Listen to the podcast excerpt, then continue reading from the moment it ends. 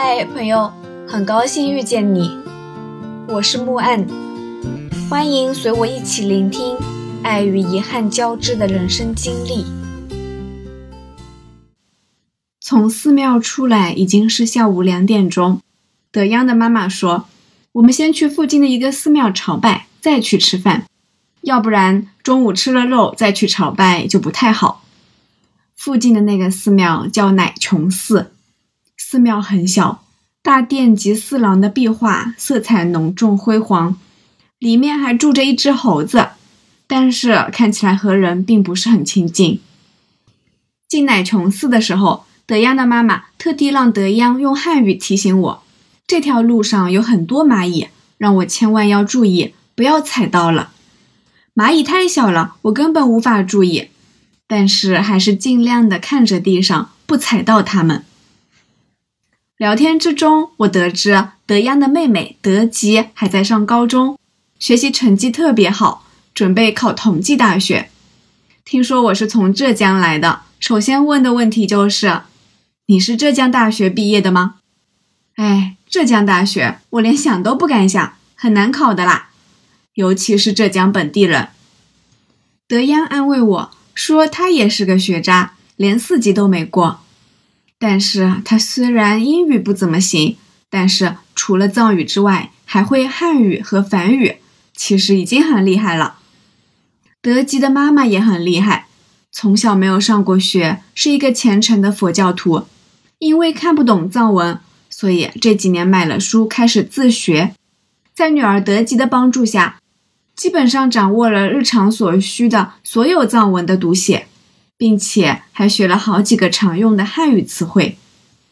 德基告诉我，他妈妈因为学佛的关系，平时性情平和，从来不争不抢，总是挂在嘴上的一句话就是：“东西够用就好，不要过分追名逐利。”而且他对待世界万物都特别善良，对动物就像对待家人朋友，众生平等，众生都该被尊重。都不应该生下来就被吃掉、被杀戮。渐渐的，他们家的人都养成了一颗平常心，意识到倾尽全力去追求金钱其实没有太大意义。与之相比，内心的平和富足、亲情友情、慈善助人更容易产生幸福感。翻开人类的历史，从人类诞生起就有了宗教的存在。我以前思考过。宗教对于人类文明的意义到底是什么？是在滚滚红尘之中有一处心灵的寄托，支撑着眼前的苟且和繁琐，坚持活下去，还是寻求心灵的升华，解脱人世间的痛苦和执念，成就此生的豁达与奉献？或许兼而有之吧。中午，我们一起在哲蚌寺的门口的餐馆里吃藏面和炸土豆。他们一家人都非常热情，阿姨人特别好，给我交代在西藏的注意事项，让我做好防晒，千万不能晒黑了。然后又不断的为我倒茶，我才喝了一口，就立刻给我加满了。先是点了甜茶，后来又加了一壶清茶，说是让我把这两种茶的味道都尝尝。期间，我学了两句藏语。喝茶一般用语叫“加痛”，谢谢叫“突击起”。对于一般人话语中的嘱托，要以“呀呀”的声音来答应。德吉问我浙江有什么特色美食吗？我想了半天，想到了一个咸豆浆，就是加酱油的豆浆。他们都表示非常不可思议。我可没有骗人，等他去上海上大学就能喝到了。喝茶的时候遇到过来要饭的人，我们都没有零钱。德吉的妈妈特地从店家那里把五十块钱倒开，然后把零钱给他。有人说藏族人生活条件那样艰苦，虔诚的信仰佛教，并没有让他们的社会更发达，生活更富足。可是，在藏族人心里，发达社会的标准不是物质繁荣，而是平等安乐。生活富足却不快乐，不是幸福的生活。在大城市里，我们自顾不暇，我们的欲望无限膨胀，我们想尽办法去满足自己的虚荣心。但是在那里，一杯甜茶可以喝一辈子，而且永远会从中得到满足。在这样的时刻，我的心有一种站在高山之巅的感觉，轻盈宽广，目光也因此长远。我想，何必纠缠于一座山是否最高，一条河是否最大？为什么不去关心你的心是否最善良、最平静、最纯洁无瑕？德基他们原本和我一样，也要去色拉寺，但是吃完饭时间不早了，于是我搭他们的车，在色拉寺门口下车，他们就直接回家了。分开的时候还蛮不舍的。希望以后有缘再见吧。今天恰好是三八妇女节，遇到德吉的妈妈这样一位非常有力量的女性，我感到非常荣幸。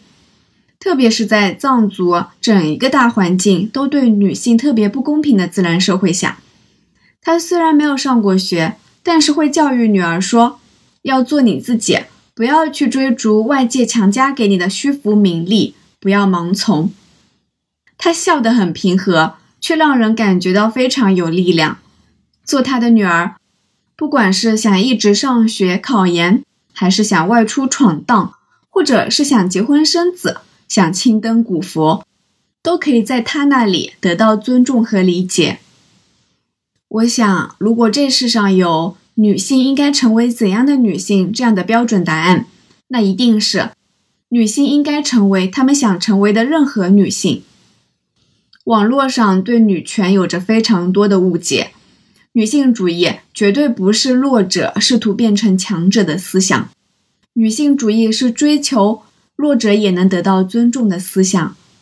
作为一个女性，我将永远不会停下对自我内心世界的探究，以及对现实不公的审视和思考。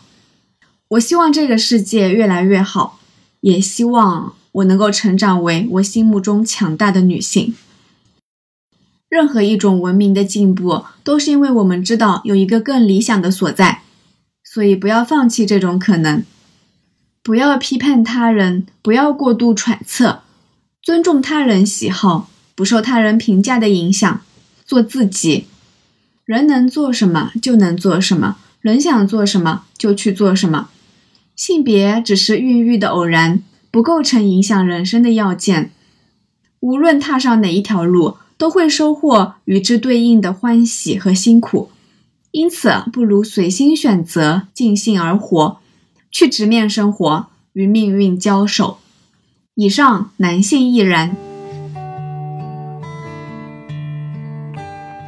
下午四点钟抵达色拉寺，大概是因为藏历新年的缘故，色拉寺和哲蚌寺都没有辩经。其实就算有，我也完全听不懂喇嘛们在辩什么吧。之前有人给我解释说，辩经就是对经书论点的一种辩论。比如，你看啊，假设他们的辩题是万物众生，你说的是众生是牛羊，而他的众生是牛羊花草，那么他的境界就比你高了，辩经就胜利了。藏语中“色拉”是野玫瑰的意思。听说建寺庙时，漫山遍野野玫瑰开放。今天寺内人不多，游客三三两两，藏民三三两两，很多佛堂都关门了。我随意的在路上瞎逛，逛着逛着就逛到了僧人住宅区，养着很多牛羊和狗，路边也立着“小心野狗”这样的标语，心里还蛮担心的。幸好他们并不伤人。我经过他们身边的时候，连头都没有抬一下。我抬头往上看，一大群秃鹫就在我头顶上飞来飞去。听说山上有一个天葬台，但我不知道在哪儿。后来恍然想到，虽然看不成佛像了，但我还可以爬色拉寺的后山啊。前几天听青旅的掌柜说，没事，千万不要去爬色拉寺的后山。我倒要看看里面有何玄虚，但是色拉寺人太少了，我想跟着人流走都不行，兜兜转转绕了好几圈都没有看到上山的路，只能远远地望着山壁上几座红黄相间的庙宇发呆。偶尔能够瞥见一两个坐在悬崖边的大石块上的游客，真是好生羡慕。我今天十点多出门，一直在走路，其实心里已经有了放弃的念头，但是一看到人家都能爬到那么高的位置。我怎么能认输呢？所以脚下的脚步没有停。后来在路上遇见了几个藏民，手脚并用的问路，终于找到了上山的阶梯，有一丢丢陡峭，走太快的话会喘，但总体来说还可以接受。等到了第一座寺庙的时候，修好的阶梯都没了，变成了黄土路。等又往上爬了一座寺庙的时候，连黄土路都没了。我有些犹豫着要不要继续往上，看了眼前方，突然出现了两个男人，估计也是游客，正在艰难地找前行的路。有他们开路就好办了。我顺着他们走过的路往上爬，也还算顺利。但是等去第三座寺庙的时候，那两个男人也找不到路了，打了退堂鼓。走着走着，这座山就剩下我一个人了。我思量了一下，消耗不算大，体力还有，但是上山的路比较难走。眼下举目四望，一片荒凉，仿佛整座山真的只剩下我一个人了。万一脚下不稳，摔下去都没有人收尸啊！想想还是算了，不冒险了。于是我也往回撤，折返回来，走了一小段路。便到了之前我在路上遥遥望见的悬崖边的那个大石块，同时听到有铁锹挥舞的声音。抬眼望去，有几个藏民在挖坑种树。在这个夏天来临之前，色拉寺的后山上就会种满树木。在悬崖峭壁上种树可不是件容易的事情，但他们却说没什么困难的，我们习惯了。他们就住在山脚下的帐篷里面，等这边的树种完了，就去别的地方继续种树。我和他们一起坐在石块上，俯瞰整个拉萨，寺庙建筑都变得很小很小，恐高的感觉让我头晕目眩。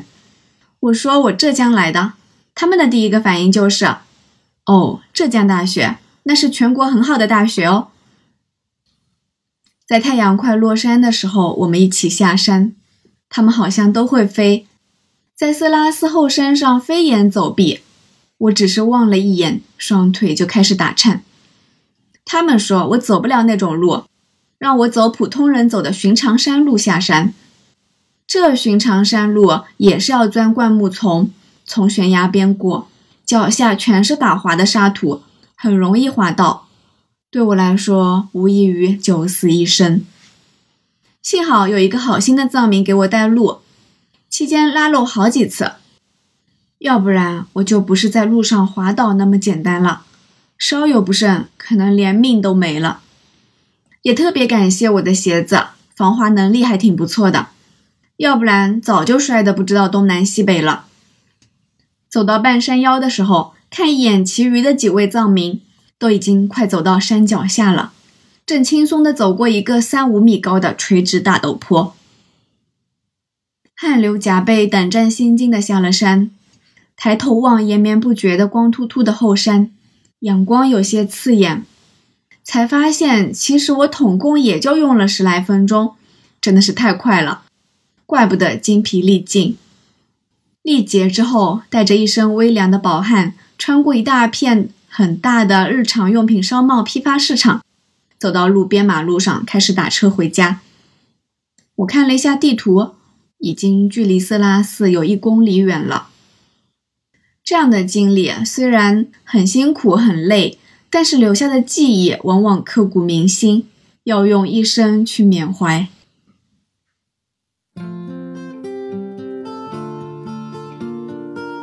感谢收听，希望这个播客能陪你度过每一段孤独的旅程。彼此温暖，彼此治愈。希望来到这里的你，可以放下一天的疲惫，尽享这人间好时节。也欢迎大家转发、订阅、赞赏、支持。我们下期见。